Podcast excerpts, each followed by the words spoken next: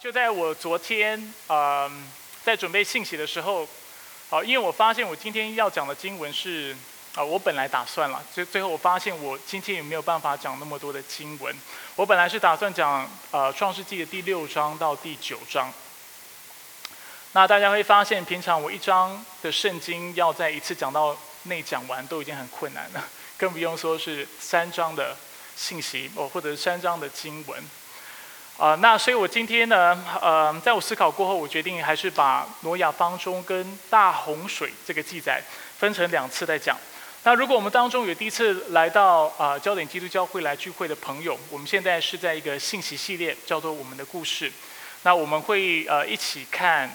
就是创世纪一章到十二章，并且我们会一起一起从当中去明白这个故事所描述的不只是以色列百姓的故事，但是是我们每一个人、每一个人类、每一个基督徒我们共同的故事。那今天呢，我们要谈到的是上帝的审判。那我知道从这个题目来看，呃，感觉是有点沉重，但是因为我们相信上帝是公义的缘故，所以我们认为。审判是必要的，而当他审判的时候，他其实是高举他的美善，跟高高举他的公义。所以我认为，不管如何，今天是这个主题是一个好的主题，也是每一个基督徒、每一个人都应该明白的主题。那今天呢，我们主要要探讨的内容是上帝审判人类的原因。所以今天我们花我们花比较多的时间，主要是探讨原因。那下个礼拜呢，我们才会讲到。大洪水这个事件的本身，然后讲到挪亚建造方舟的细节，还有在大洪水之后，上帝与挪亚所立的约。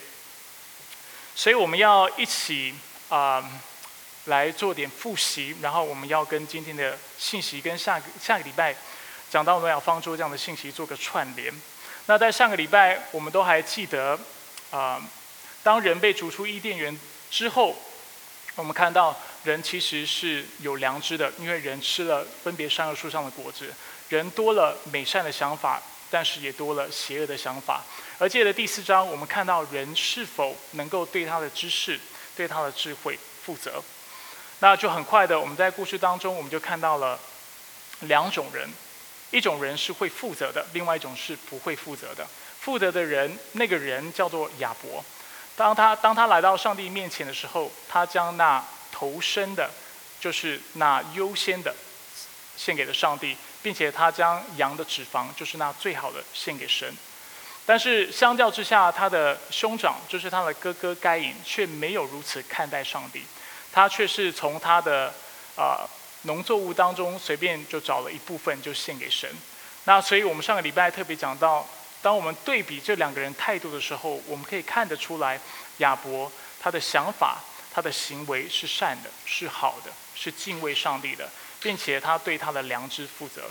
因为两个人都知道怎么样献祭才能够讨上帝的喜悦，但是亚伯选择将那最好的给神，但是该隐却没有，他选择随便找一部分的农作物，一部分的出产品，就献给了上帝。那就在这个事件发生之后呢，我们看到上帝喜悦亚伯的祭物，但是不喜悦该隐的祭物。该隐就因此感到非常的愤怒。就在那个时候，上帝跟该隐说：“该隐，如果你做的对，岂不扬起脸来吗？你今天如果做的对，我岂不悦纳而且喜悦你的献祭吗？那今天你做的错的话，你凭什么生气呢？”而且该隐，你要知道，罪现在已经伏在你的门前。他恋慕你，他想要控制你，他对你有控制欲，但是你要制服他。该隐有听进去吗？没有。很快的，我们从经文的记载当中，我们就看到，该隐虽然知道什么是对错，知道该献什么样的祭，也知道他错了，但是他选择印着自己的景象，印着自己的心。他仍旧嫉妒他的弟弟，而且对他的弟弟有怨恨、憎恨他，并且就在一天在田田里就把他弟弟杀了。那上个礼拜呢，当我们讲到啊这个部分的时候，我们并没有进一步的去讲啊该隐的审判还有他的后代。那今天我们要从这个部分开始讲起。那之所以我没有啊今天没有做经文诵读的缘故，是因为我们今天的经文会涵盖啊很多的部分。那我们如果要把第四章或者第五章到第六章都念一遍的话，基本上会花太长的时间。所以今天我就边讲，然后边大边帮助大家来看今天的经文。所以我们看到，在该隐被上帝指责之后，上帝审判了他。那一方面，上帝咒诅了该隐，不让土地再为他效力。如果大家还记得的话，该隐的工作或者是他的专长是什么？种田的。所以当他被上帝这样审判的时候，其实是非常严厉的。基本上，上帝是让他没有办法再继续用他的工作、用他的专长来维生。另外一方面，我们也看到上帝也将该隐从自己的面前赶走，不能够见他的面。所以我们看到，当人被上帝从伊甸园当中逐出去的时候，其实人还是能够跟上帝对话的。大家有注意到这个事情吗？所以某个层面，人是跟上帝有距离了。但是还没有到那么那么的远，懂我意思吗？但是就在此刻，因为该隐又继续的犯罪、继续的堕落的缘故，上帝把他驱逐的更远，并且我们可以猜测，从此刻之后，上帝可能就没有再跟该隐对过话。所以从这个角度来看，我们可以看到，该隐其实是比他自己的父母更进一步的远离上帝和上帝的祝福，他成了一个啊完全的流浪汉。不只是在身份地位上，他四处流浪，而且他不能够再借由耕种来喂填饱肚子，而且他在他的属灵层面上，他也成为一个流浪汉，因为他被上帝驱逐而出。那弟兄姐妹也许会问，就是觉得很好奇，上帝为什么没有直接要该隐的命？有人有这样的问题吗？你可能会有一个问题。会觉得说，哎，圣经不是特别强调同态惩罚的原则？大家听过同态惩惩罚的原则吗？或者是我们说，就是按照比例原则来做报应？比如说，以以牙还牙，以眼还眼，以命偿命。那圣经其实是非常重视这个概念的。所以，当我们看到这个技术的时候，有些啊比较明眼的弟兄姐妹就会觉得，哎，好奇怪哦。明明就是该隐杀了一个人的生命，那照理说，按照上帝的律法，应该要有人夺他的命。那为什么没有？就是上帝没有这么做呢？那原因就在于啊，虽然圣经有这个原则，但是圣经在其他地方也让我们看到，有些时候这个原则能够因为特殊的情况而变成例外。啊，举例来说，圣经在萨摩尔记下十三十三呃十三章的三十四节到十四章的二十四节，他就提出了一个这样的状况，指出啊，在于怜悯肇事者，肇事者就是那加害者的父母的缘故，并能够使他们能够传承香火的情况之下，我们可以保留肇事者的生命。那当时亚当和夏娃，我们知道他有两个儿子，我们不知道他那时候有没有生女儿了。那我们就先预设他还没有生女儿，所以世界上基本上只存在着四个人：亚当、夏娃、该隐、亚伯。那现在该隐非常恶劣的把自己弟弟杀了，现在只剩三个人：亚当、夏娃跟该隐。那如果啊亚当就在当时的呃，就是在以色列的律法的要求之下。要执行这个报应的动作的人是啊，就是那个死者最亲近的啊男性亲属。那基本上世界上只剩三个人，这就是他爸爸。但是你可以想象，要亚伯的爸爸去杀掉该隐，其实在某种层层面来说是非常残酷的。而且残酷不只是对啊该隐残酷，而且对父母也是非常残酷的，而且是断了他们的香火。所以在圣经当中，在这样的情况下，我们看到，哎，似乎我们就可以啊，就是把它当成一个特例，然后与其把这个人生命就是啊泯除了，我们可以把他赶走。所以大概是一个这样状况。那当然还有其他的原因，我就在这里不一一的跟大家说明。但是总之，该隐能够存活下来，跟上帝的怜悯本身有很大的关系。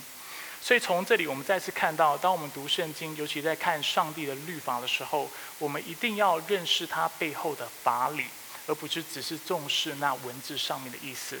上帝是有怜悯的，虽然他是行公义的神，但是有些时候的确会因为他的怜悯跟爱的缘故，他会有一些的特例。当然，这些特例就是在大家越熟悉经文之后越能够掌握的。那斯该隐虽然被耶和华审判，但是我刚才讲了，出于怜悯的缘故，上帝也在他身上放了个记号，免得有人看到他就要杀他。那上帝承诺该隐，凡有人要杀他，那个人必遭报七倍。那在圣经当中，七这个数字是非常特别的一个数字，它是非常有象征性的，它通常代表的是完整、或整体、或彻底的意思。很多人看到说，诶，要遭报七倍，那这是不是代表，如果今天该隐在路上，如果被一个人遇见，然后他被那个人就是报仇杀了之后，代表那个肇事者，就是他不止自己要死，他的亲属还要多六个人跟他一起陪葬？是这个样子吗？那事实上不是的。当我们理解这个经文的时候，我们要知道它的意思是代表上帝将完全彻底的向那个人施行报应。圣经还有另外例子，就是说，当我的弟兄得罪我的时候，我要原谅他几次？七十个妻子，是不是代表四百九十次？那就搞定了。所以你就开始每天计算，四百四百七十八，四百八十，然后。算到了你要的数字之后，就不再原谅那个人。当然不是代表彻底、完全、永远的去原谅那个人。同样的，在这里，这个七也带着这个意思。那跟大家解释这个经文，呃，这个背景是为了凸显该隐他的后裔的败坏。创世纪四章十七节告诉我们，该隐之后呢，就跟他的妻子同房。如果大家手上有圣经，鼓励大家，嗯，就是跟着圣经一起听我来讲到。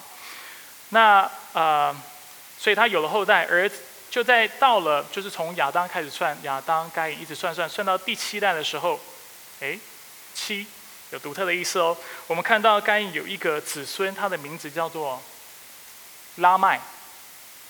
拉麦这个角色很有意思，我们看到他是圣经当中第一个娶两个妻子的人。那某种程度上，我们可以说他的确离上帝的心意，离上帝又是更远了。因为圣经当中没有任何人在那个时候是娶多于一个妻子的，但是他是第一个。他的两个妻子的名字也很有意思。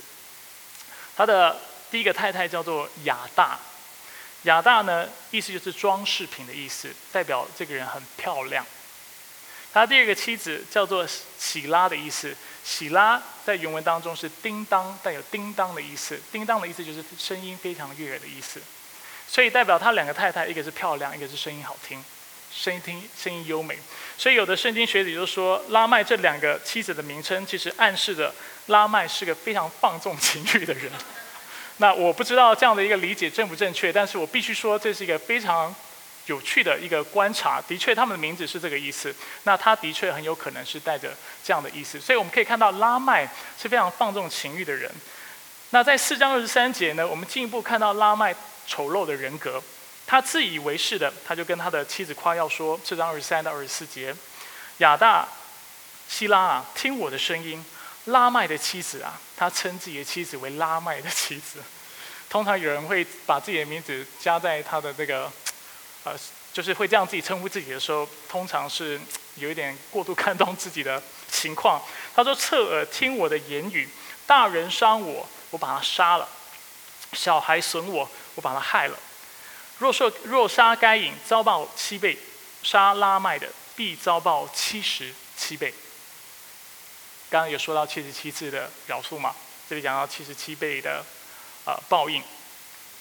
那在这里，我们除了看到拉麦的人品跟他这个人是非常暴力、非常呃糟糕之外，我们其实也看得出来他的心目中是完全没有上帝的。所以在该隐被上帝审判的时候，我们记得是。上帝承诺该隐说：“如果有人杀你，我必为你报应，向那个人报应七倍。”所以是谁要保护该隐，或谁要帮该隐报仇？上帝。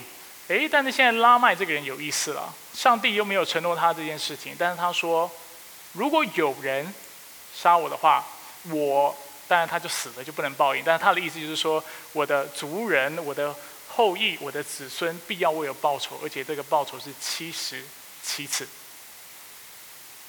代表是非常彻底的。甚至是加倍的，对不对？加倍奉还，有些是之前有个日剧，好像有一句话是这样说。其实我没看过那个日剧，但是我们可以看得出来，拉麦他今天不只是非常的暴力，但是今天他也目中无神，而且他甚至觉得他自己就是上帝，他能够保护他自己。所以我们在这里看到人，呃的堕落到了极点，到了最低点，而且就像我之前所说的，人最大的问题在于不愿意代表上帝，却想要代替他。我们在这里看到拉麦，他完全的代替了上帝。要今天要怎么对待别人，要怎么样报应别人，他想要一手的把他抓住。那就在我们看到人类的败坏到了极点的时候。圣经的作者将焦点转移至于啊亚当的另外一个后代，叫做赛特。创世纪四章二十五到二十六节说，亚当又与妻子同房，他就生了一个儿子，给他起名叫赛特。说上帝给我立了另一个子嗣代替亚伯，因为该隐杀了他。赛特也生了一个儿子，起名叫以挪士。那时候人开始求告耶和华的名。那就在该隐的后代离上帝越来越远的时候，我们在赛特的后代看到了一点的曙光，一丝的希望。那在圣经当中呢，除了七这个数字代表完整、完全、彻底的意思之外，圣经当中还有两个数字是跟七很近的，一个是三，一个是十。这两个数字也带有完整或者是带有整体的意思。那三呢，在圣经当中，我们会看到很多经文都会讲到三这个数字。比如说，耶稣死后第三天复活，三某种程度代表他彻底的死了，并且他复活了。我们看到三位一体，我们看到三位一体的上帝正是上帝的整体。我们看到耶稣基督在旷野当中遇到魔鬼，那魔鬼试探他几次？三次代表彻底完整的试探。然后我们也看到彼得几次不认主，三次不认主代表彻底的不认主。那这些的呃数字或者是这样的一个呃文学书写方式，在那个时代是非常频繁的。那犹太人一看，他们就能够明白这个事情。但是对我们来说，我们看的时候不一定能够马上抓到这样的一个含义在当中。那另外一个数字是十，举几个例子：上帝在埃及降了几个灾？十灾。上帝给了以色列人几个戒？十戒，耶稣在许多比喻里也提到十两银子、十个仆人、十个童女。启示录当中也提到敌基督有十个角，并且在十个角上带着十个冠冕。有看到完全、完全的敌对上帝，或者是这种呃呃整体这样的一个概念。当然，弟兄姐妹要特别小心，在你们自己读圣经的时候，你不要从此之后看到三跟十，就自己把我刚才所说的这个意思读进去。啊，要把这样的一个寓意读进去，要非常的谨慎。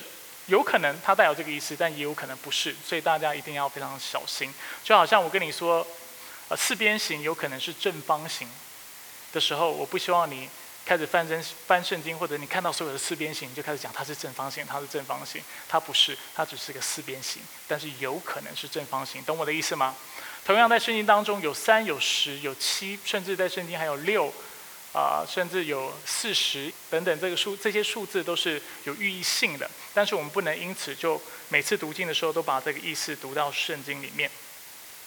那特别跟大家提这两个数字的原因，现在我们总共学了三个数字，三、七跟十，对不对？跟大家提这三个数字的原因，是因为在赛特后代的家谱里，圣经对亚当第三代，就是借由赛特的第三代、第七代和第十代的后裔都有独特的描述。很多时候，大家看家谱读经的时候看家谱，第一个跳过就是家谱，看不懂，不知道它的意义在哪里。其中一个意义就在我现在要说的这里。第三代是谁？以挪士。然后圣经怎么描述他？他说那个时代或那个时候是人开始求告耶和华的名的时候，所以就让我们看到，哎，好像有一丝的曙光。人虽然非常的败坏，但是到了第三代以挪士，人开始求告耶和华。到了第七代。你们猜是谁？以诺。以诺，大家大家知道是谁吗？以诺这个人非常特别，他是圣经当中，圣经当中啊，在旧约当中只有两个人是没有死的，没有死之前就被提到了天上与上帝同行，一个是啊以利亚，另外一个就是这里所说的以诺。那啊，所以圣经对以诺的形容是以诺活到六十五岁，创世纪五十啊五章二十一到二十四节，生了马土沙拉。以诺生马土沙拉之后，与上帝同行三百年，并且生儿育女。以诺共活了三百六十五年。以诺与上帝同行，然后我们就看到上帝把他接去，他就不在了。呃，鼓励大家有时间的话，应该不能说有时间的话，啊，鼓励大家一定要。回去的时候，把第五章看一遍，因为你看了第五章，你就会很快发现，上帝对每一个人的描述都是有一样的规律的。但是到了以诺是特别不一样，因为每一个人都活了多少岁多少岁，然后之后就死了。但是只有以诺，他说到他是没有死的，所以是非常有趣的观察，鼓励大家回去看。所以我们看到第三代是以诺，是第七代是以诺，那第十代是谁？刚才已经有人说了，挪亚。所以在第五章的最后一节告诉我们，挪亚活到五百岁，生了闪、含和雅弗。那到了挪亚活动的时代呢？世界上其实已经有了一定的人口。在五章的家谱，基本上每一代只记录了一个后裔的名称。那虽然家谱上只记载了一个人的名称，每一代的人其实都是生儿育女的。生儿育女这个短语在第五章总共重复了九次，基本上就是每一代重复一次。在第四节、第七节、十节、十三、十六、十九、二二、二六、三十，都一直重复“生儿育女”这个短语。到了六章一节，圣经告诉我们，人开始在地面上增多。那这些记载要帮助我们看到什么？大家还记得一开始上帝给人类的束缚跟使命吗？就是要生养众多，遍满全地，治理，并且按照上帝的心意来治理全地。所以我们看到，虽然人败坏了，虽然人远离上帝了，但是上帝的祝福仍然是有效的，因为上帝祝福他们生养众多，遍满全地，他们仍然有办法如此行。但是尽管如此，人类实呃事实上还是没有完成上帝的使命，因为人并没有按着上帝的心意来治理全地跟管理万物。创世纪六章五节告诉我们，虽然人繁殖了，人增多了。但是耶和华见人在地上罪大恶极，终日心里所想的尽都是恶事。那上礼拜我们说了，在人类堕落之后，虽然人吃了分别善恶树上的果子，某种程度上知识是多了，但是当人的人品不正直的时候，人就算有再多的知识跟智慧都是没有用的，因为与其对这个世界带来更多的啊好处益处。人的智慧，因为人的品性是恶劣的缘故，它会为这个世界带来更多的混乱。而当时的世界是没有啊，就是合理的律法跟制度在保护人类的时代，所以我们也看到，其实人就是呃非乱为，因为不会受到任何的处罚、任何的审判，所以人恶人就欺负善人。那在这种情况下，我们会发现，其实。正义是赢不了邪恶的，就好像亚伯是赢不过该隐一般。亚伯是存心的献祭，存心的爱上帝，没有任何的黑暗。该隐却是心机非常重的，而且能够会嫉妒，会有愤怒的。最后是谁赢了？从人的角度来看，该隐了，他把亚伯杀了，亚伯就从此不再存在了。所以我们看到，其实人。最后，再好的人，最后都会面临两种抉择：一种就是坚持良善的原则，但是惊心胆跳的活在这个世界上；或者是妥协自己的原则，然后按照世界的游戏规矩来活。那个时代是如此，今天仍然是如此。今天不一样的就是我们多了国家的律法跟制度，所以我们会比较守本分一点。但是今天如果没有红绿灯，如果今天呃国家没有制定一些法律来保护。人的生命跟保护人权的话，其实你可以想象，世界是可能会大乱的。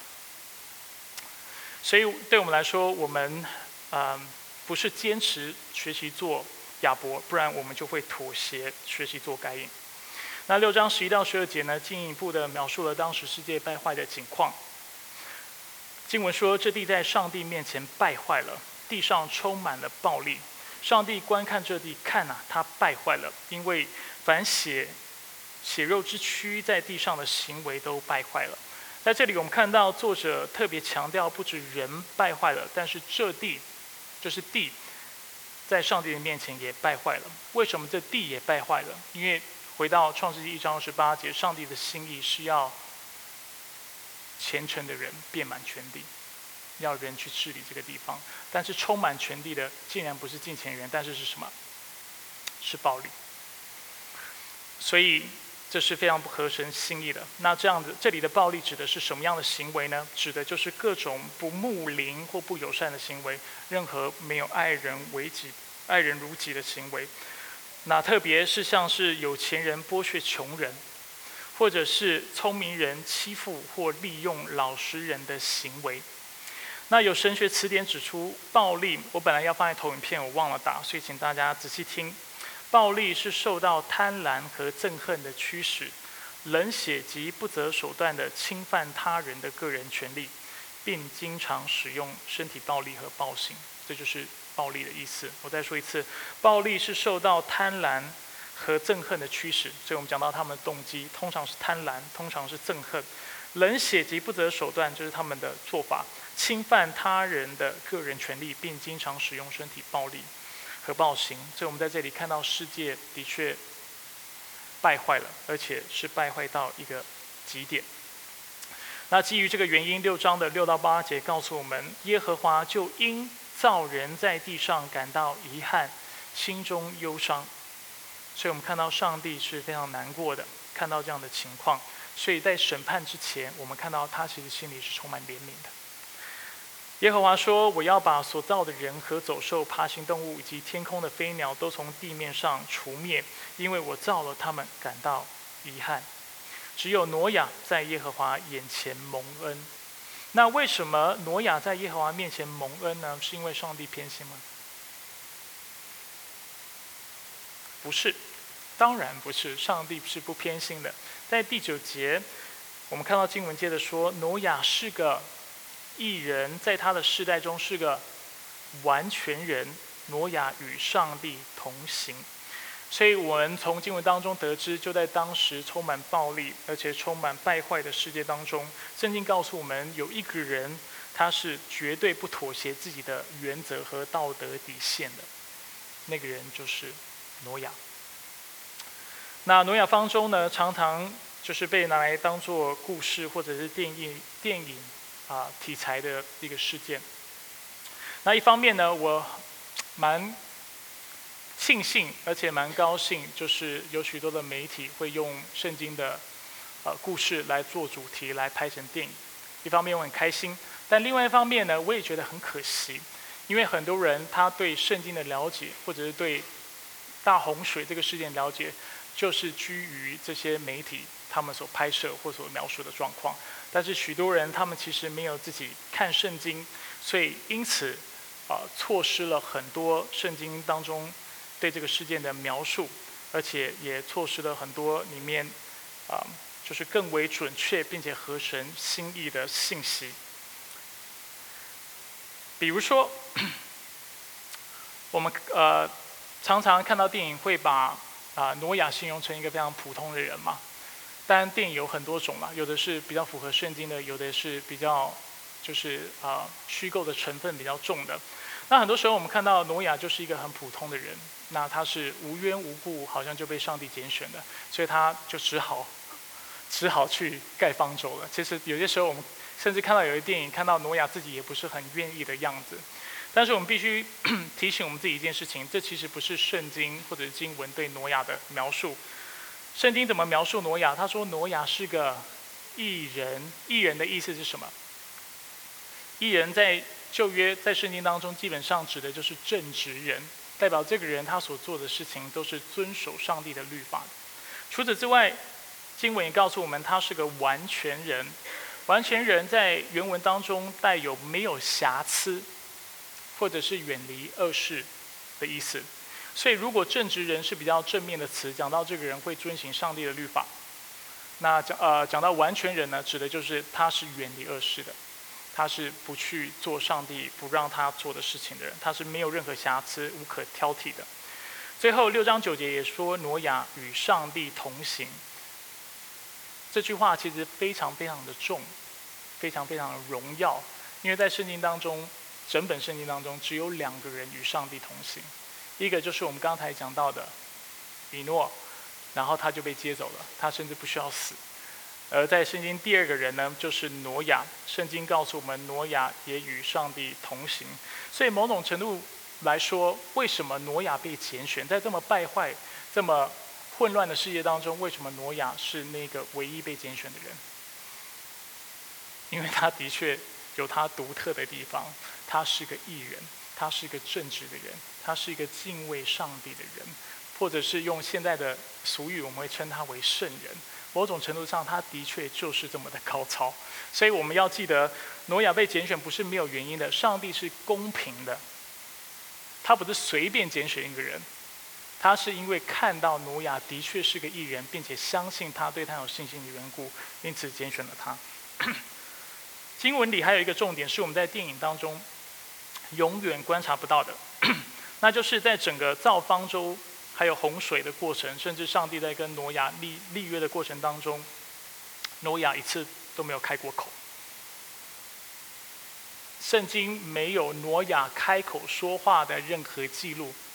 之后有，但是在立约之前，就是上帝吩咐他要盖方舟，到大洪水来了，到之后出来，然后跟他立约，挪亚没有一次开过口。你可以想象，今天如果我拍一部电影。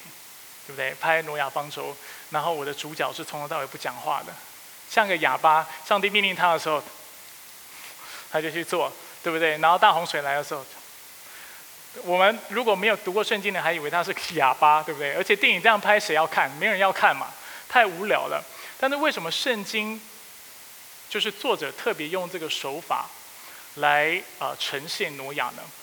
原因就在于他要让我们看到挪亚是一个顺服的人，所以我们在圣经当中看到，当上帝吩咐挪亚告诉他要呃降灾的时候，我们因为我们没有看到挪亚有任何的疑问跟质疑，不管船要怎么盖，灾难的规模有多大，啊家人要带谁，动物要带哪些，又或者要怎么储备粮食，挪亚一句话都没有说过。但是我们只看到圣经在六章二十二节说。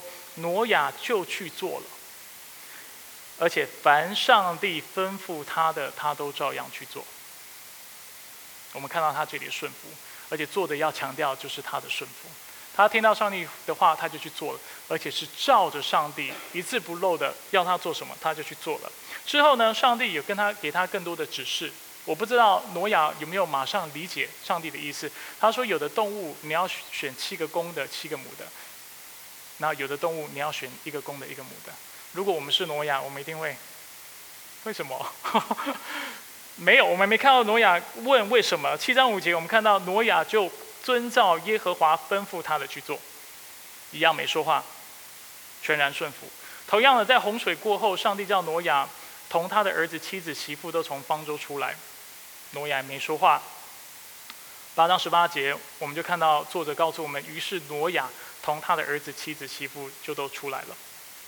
那根据这样的观察呢，我并不是在告诉大家，在顺服上帝的时候我们不能说话，或者在顺服上帝的时候我们不能开口或问任何的问题。这不是这个经文的重点。我刚才说了，这是一个写作的人的手法，要凸显、要帮助我们看到挪亚他全然顺服的态度。但是今天，如果我们在上帝吩咐我们的时候，如果我们有听不懂的或不明白的，我们理所当然的，我们应该去询问，并且去了解。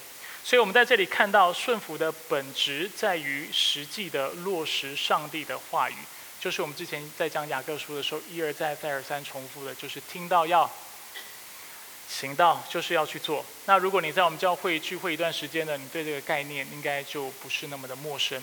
在过去我也讲过顺服。啊，有一个神学家叫做 J.I. Packer，他说顺服有三个动作，大家还记得哪三个动作吗？聆听、理解、执行。顺服基本上在整本圣经讲到顺服的时候，就是这三个动作：聆听、理解、执行。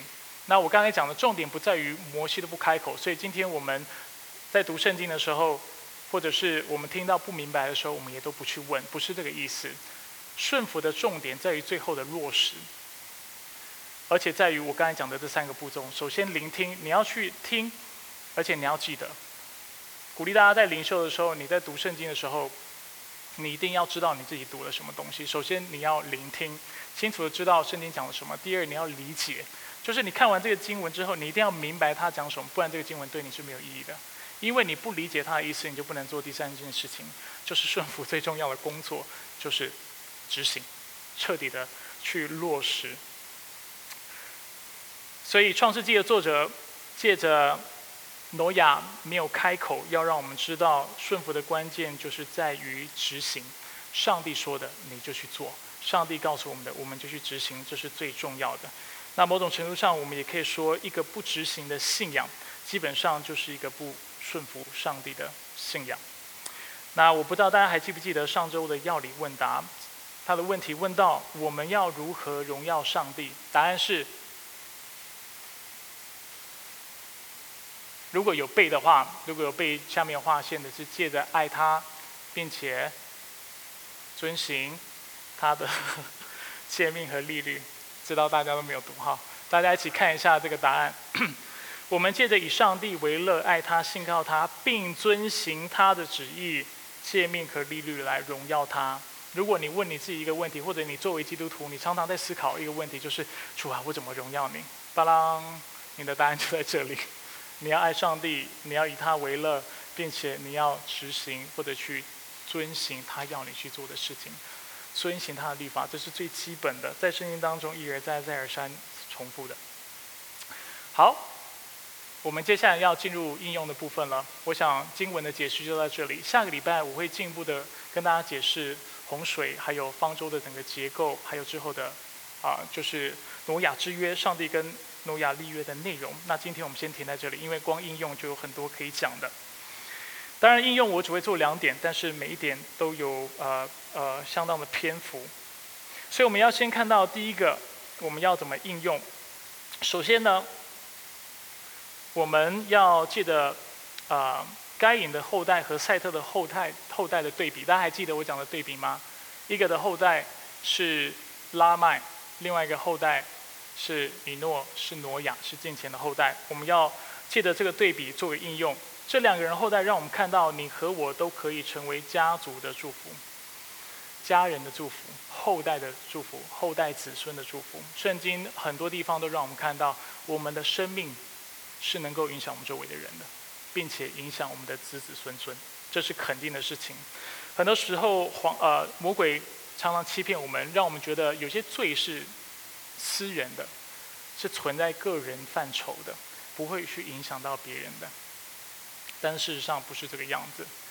如果大家还记得，在雅各书，我们曾经读过一段经文，在一章十四到十五节，雅各说：但但每一个人。被诱惑是因自己的私欲牵引而被诱惑的，然后他讲私欲既怀了胎，就生出罪来；罪既长成，就生出死来。这节经文让我们看到，很多时候罪还有罪行一开始都只是个念头，乍看之下，它只是一个刚受精的卵子怀了胎，它是很小的。但是慢慢的，他就会生出罪行来，生出罪来，而且这样的罪行必要带来生命的后果。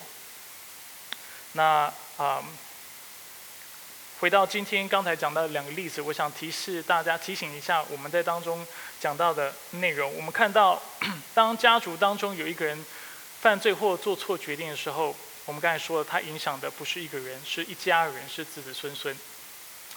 那在现代生活当中呢，其实我们也都或多或少有看过这样的经历，比如说一个家庭因为一个酗酒或者是一个有毒瘾的先生搞得倾家荡产，然后改搞得全家一屁股的债，那全家都要去还债这样的情况，或者是呃当一个家庭夫妻的感情不好的时候，然后我们就看到他如何影响到他孩子的成长、孩子的情绪跟孩子的婚姻观。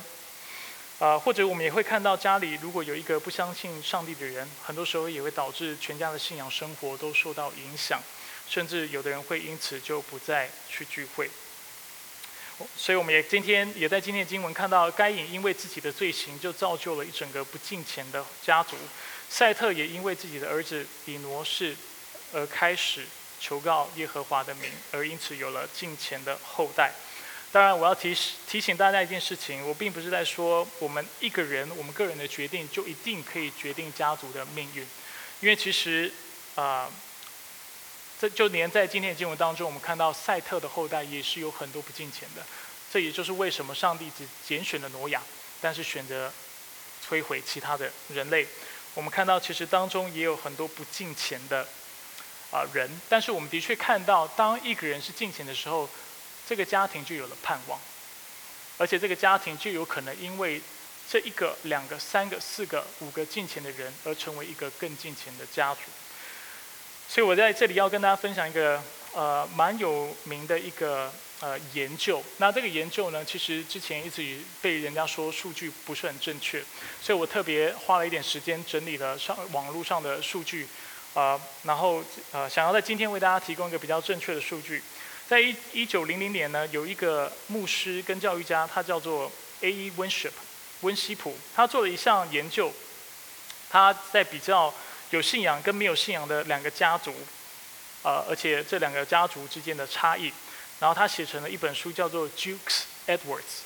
他所比较的就是两个人，两个家族，一个是 Max Jukes，另外一个是 Jonathan Edwards，在历史上，而且是我个人很喜欢的一个神学家。那他就追踪了他们近两百年的呃繁衍发展。那在研究当中，他发现有信仰的家庭家族跟没有信仰家族有截然不同的结果。首先，这个调查指出，Max Jude 就是朱克，他是出生于一九七二呃一七二零年到四零年，居住在纽约。他是一个嗜酒厌恶工作的人，并且有许多私生子的猎人和渔夫。所以我们可以看到，这个人是不敬钱的。那 Max Jew 呢，是学者研究样本当中当中第一个世代的人。所有朱克家族的人不一定都是他的呃直系的后代，呃当中有些人可能是他的旁系的呃血亲。那根据根据研究指出呢，朱克家族的一千两百个子孙当中，有两百八十个成人，他们死的时候是身无分文；有一百四十名是被定验的罪犯。有一百名酗酒的人，有七名杀人犯，在他们家族中有六十名小偷，有三百人早逝，并且家族中有百分之五十二点四的女性过着淫乱的生活，并且有一百二十八名娼妓，而且有六十七个人有梅毒。然后这项研究显也显示，朱克斯的子孙让纽约州付出一百三十多万美金的社会成本。所以基本上，他们对社会是没什么贡献的，他们就是消耗者，而且对社会带来非常负面的影响。而且你看，他们世世代代跟家族就充满了罪犯。反观呢，呃，爱德华兹 （Jonathan Edwards） 他是一个非常著名的牧师，他也是在18世纪为美国带来一个大复兴的关键的领袖。他也曾经担任过普林斯顿大学的校长，他是一个伟大的神学家。他和他的子孙。啊，妻子子孙也非常多。那研究者在一千四百名的子孙当中，发现他的子孙当中没有任何一个被定验的罪犯，一个都没有。有一百二十位大学教授，有一百多位神职人员、宣教士和神学教授，有一百位律师、八十位政府官员、七十五名军官、六十二位医生、六十位有成就的作者、三十位法官、十三位大学校长、三位美国国会议员，还有一名美国副总统。应该是 Aaron Burr 啊，我需要再回去确认一下，我忘了，太久没看这个数据。所以我们从这两个对比可以发现，呃，当一个家族是进钱的时候，并且他不断的去执行这个进钱的概念的时候，对家族的影响是非常深刻的。当然，这两个是非常强烈的对比。呃，我也不是说今天一定要成为医生、成为律师才是有成就的，但是的确我们可以看得出来，一个家族对他的家人。对他的子子孙孙的影响，他的行为，他的他是一个什么样的人，对他的家族影响是非常深刻的。所以我想鼓励大家去思考这件事情。如果你是啊年轻的家长的话，思考一下你要怎么过你的生活，并且你要怎么样培育你的孩子。相信我会有影响的。啊，如果你是啊学生的话，你也可以去思考你的生命怎么样祝福到你的。啊，表兄弟、堂兄弟，祝福到你兄弟姐妹，甚至祝福到你的父母。那如果我们是大家长的话，我们也可以去思考，我们要怎么样去帮助我们的下一代，去帮助他们做好父母的角色，让他们能够尽情的去，啊，去去管理自己的家。所以我们在教会当中，我们常说，如果你是第四代、第五代，你是好几代的基督徒是蒙福的，其实概念跟这个很像，因为其实我们从圣经的例子跟从世界例子，我们一而再、再而三看到。你的家庭有什么样的信仰，跟什么样的道德观念，会影响你的世世代代的，会影响你的子孙的。它有可能是超然的，也有可能是自然的，这不重要，重要的就是它肯定是会影响的。所以鼓励大家去思考，你怎么应用这个原则，并且你怎么样过你的人生。第二，我们要做的应用是，你和我都需要成为真正的敬拜者。你和我都需要成为真正的敬拜者。在信息的前半段，我已经提过了，一个真的基督徒或者一个真正相信上帝的人，就像摩西啊，不是像挪亚一样，是全然顺服上帝的人。这样的人不止听到，并且会行道。那在许多年前呢，我在另外一个教会，我所担任的啊服饰啊职分是敬拜团的监督总监。那因为以前我是学音乐的，那之后我开始服侍，我第一份的工作呃第一份的责任就是监督敬拜团。那在我在带领的时候，发现一个现象，就是发现许多在敬拜团当中服侍的人，他很容易把服侍的中重心放在在台上的敬拜，或者是特定类型的敬拜。比如说讲到敬拜，他们就想到音乐。但是敬拜不只是音乐，但却是我们的生活形态。敬拜是我们在人前人后的样式，敬拜是我们在教会内和教会外。的生活态度跟生活方式，这才叫敬拜。所以，什么样的人是一个时时敬拜上帝的人？他是否无时无刻都拿着圣经在阅读？他是否天天从早到晚都待在教会服侍？他是否每天关在自己的房间里向着上帝祷告？又或者，啊，只有牧师、传道人或宣教士才能够时时的来敬拜上帝？当然，呃，很明显的。上述这些行为虽然是好的，但是真正时时刻刻都在敬拜上帝人，是一个凡事以主为大、以上帝为大、以上帝为优先的人。就像我们讲的亚伯的献祭一样，就像我们刚才所看到亚里亚里问答所说的，他是一个无事无时无刻荣耀上帝的人。那一个人怎么样荣耀上帝？就是只有爱他，只有遵行他的律法，只有顺服。所以，呃，我们看到敬拜上帝就是尽全力的来爱他，为他而活，并且顺服他的话语。那换句话说，当人没有尽自己全力的来爱上帝，并且遵行落实上帝的话语的时候，其实某个程度上来说，他就不是在真正的敬拜上帝。不管我们的外表再虔诚，我们读经读得再勤劳，我们的祷告再热烈，服侍再有热忱，歌唱的再大声，如果我们今天无法从心里爱神，并且去遵从他的话语的话，我们的敬拜都是肤浅的，懂我的意思吗？所以今天在教会服侍也好，在今在台上唱歌也好，不管你做的是什么样的服侍，这都不是上帝所要的敬拜。上帝要的敬拜是你的心，是你如何的爱他。并且你从心里全然的顺服他，这才是最核心、最重要的。那当然，我不是否认这些属灵活动的价值，但是我是在凸显，啊，尽心爱上帝，并且顺服上帝的优先性还有重要性。所以，爱上帝并且遵守他的话的人，才是一个真正敬拜的人，而这样的态度才是敬拜的核心。挪亚之所以被称为是一人、完全人。并且与上帝同行，就是这个原因。你有看到他一直在读经吗？你有看到他一直在形式上在祷告吗？你有看到他一直在唱诗歌吗？没有。但是为什么他是与神同行的人？为什么他是正直人？为什么上帝说他是完全人？因为他从心里爱主，并且顺服他的律法。所以敬拜的要领。在于无时无刻顺服上帝的话，并且将它落实在我们的生命当中。那其中一个应用的方法，就去思考罪怎么样影响到我们的生活，影响到我们的内心，影响到我们跟人之间的关系，跟人和万物之间的关系。同样的，当我们今天在应用上帝的律法的时候，在敬拜神的时候，我们要想，我们怎么样把上帝的的律法应用在我们的心里？我怎么样让我的心是被上帝的话语来掌管的？让我的三观、世界观、价值观、道德观是被上帝的话语来管理的？让我的情绪、让我的态度、让我的品性是让上帝的话语来制定的？同样的，我们要去想，我们怎么样把上帝的话语应用在人际关系上面？代表。我们要去思考，我跟我太太，我跟我先生应该如何的相处？我应该怎么样对待我的孩子？我应该怎么样尊重我的父母？我应该怎么样对待我的上司、我的同事、我的下属，并且我的顾客？我怎么样看待我的老师？看待我生命当中的权柄？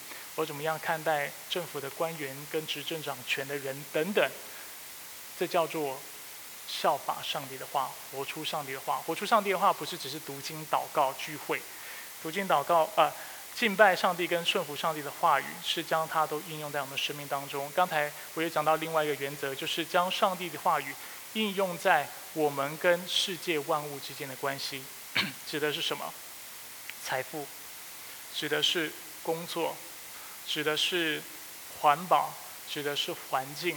指的是我们看待创意的方式，看待文化的方式，我们怎么看待生活，我们怎么看待我们的房子、车子，我们怎么看待我们的名誉等等。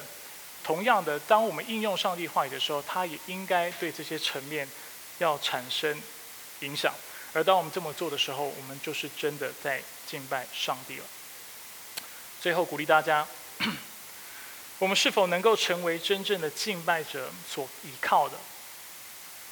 跟大家想象的不太一样，所靠的其实不是我们的意志力，所靠的也不是我们个人的努力，但是我们要依靠的是上帝的恩典和能力。